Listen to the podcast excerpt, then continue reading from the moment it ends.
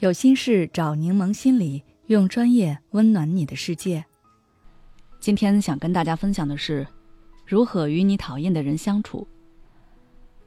生活中，我们难免会遇到一些让我们讨厌的人，与他们相处让我们倍感压力和不适，很想离他们十万八千里。但很多时候，我们身不由己，因为他们可能是我们的重要客户、领导、同事等等，很难完全撇开关系。所以，如何与你讨厌的人相处，就成为了每一个成年人逃不开的课题。为了在和他们相处的过程中减少自己的内耗和痛苦，这里我给大家几个建议。第一，把自己当成看客。与讨厌的人相处时，如果我们把自己看作是受害者，往往会感到愤怒和无力。但是，如果我们能够将自己从情绪中解脱出来，把自己当成一个看客，就能以更客观的眼光看待对方，也不容易被他们影响情绪。如何做到这一点呢？你不妨从这两个方面去做。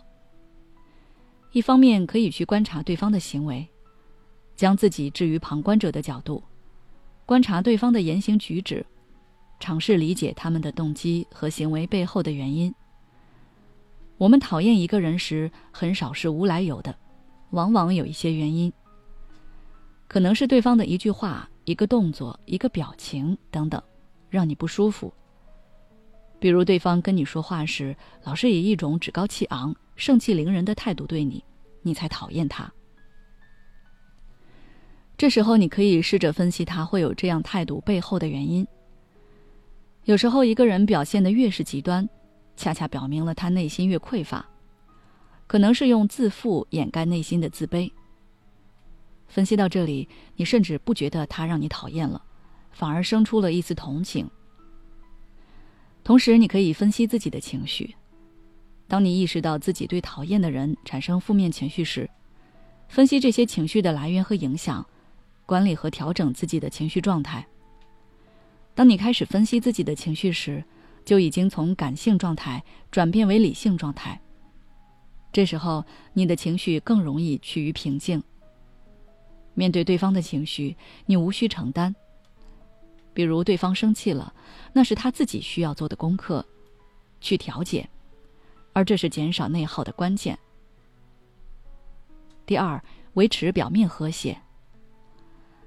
在与讨厌的人相处时，我们维持表面的和谐就好。不管他问什么，能糊弄就糊弄，不要和他们争论。也不要背地说他的坏话。总之，不管我们有多讨厌对方，也尽量保持礼貌和尊重，这是基本的人际交往原则。同时，遵循非必要不接触的原则，与对方保持距离。这不仅可以维护我们自己的形象，也有助于改善彼此之间的关系。这不是掩饰自己的真实感受，而是为了减少冲突和紧张局势。第三。努力走向更高的圈层。当我们变得更强大时，讨厌的人甚至连背影都会消失。努力让自己变得更加优秀，不给讨厌的人接触自己的机会，拉低自己的档次。另外，当你实力更强大，进入更高的圈层后，你会发现那些曾经让自己讨厌的人根本已经无法影响到你了，因为你有了更高的目标和追求。你的心思完全不在他们身上，他们的存在对于你的生活也变得微不足道。与自己讨厌的人相处并不容易，希望上面的几点建议可以帮助你化解矛盾，减少负面情绪。记住，关键在于培养自己的内在力量，减少与他们相处时的情感投入，这样越能够稳住自己的情绪内核。如果你想找到更多在职场与同事相处的办法，可以关注我们的公众号“柠檬心理 FM”，回复关键词“职场相处”就可以了。